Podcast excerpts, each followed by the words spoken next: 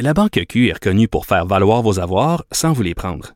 Mais quand vous pensez à votre premier compte bancaire, tu sais, dans le temps à l'école, vous faisiez vos dépôts avec vos scènes dans la petite enveloppe. Hmm, C'était bien beau. Mais avec le temps, ce vieux compte-là vous a coûté des milliers de dollars en frais, puis vous ne faites pas une scène d'intérêt. Avec la Banque Q, vous obtenez des intérêts élevés et aucun frais sur vos services bancaires courants. Autrement dit, ça fait pas mal plus de scènes dans votre enveloppe, ça. Banque Q. Faites valoir vos avoirs. Visitez banqueq.ca pour en savoir plus.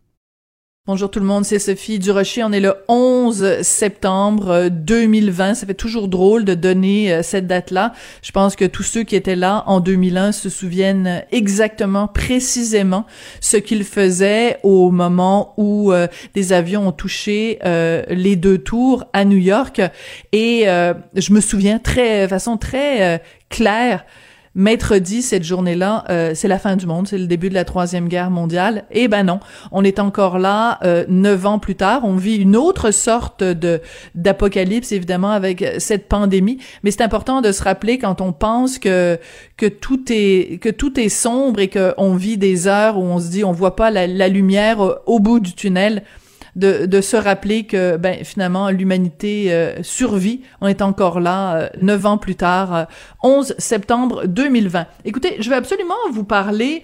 je sais que ça peut avoir l'air beaucoup moins important évidemment quand on remet ça dans le contexte, mais de mon héros de la semaine. il s'appelle Olivier Drouin, c'est lui qui est le fondateur de Covid École Québec, donc c'est un site où il recense lui-même à la mitaine euh, tous les cas d'éclosion euh, de, de Covid-19 justement dans les écoles du Québec. Et pourquoi c'est mon héros?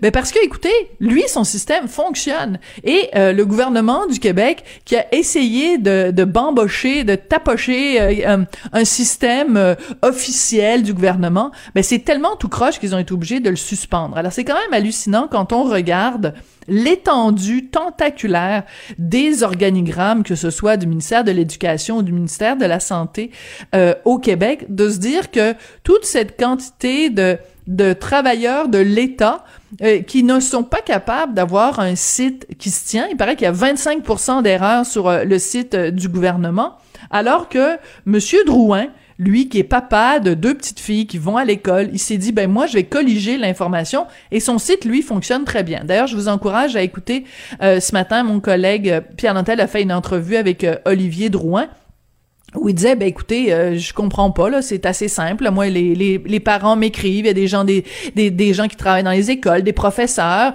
qui m'écrivent qui me disent ben écoutez il y a un cas dans mon école voici la lettre qui certifie.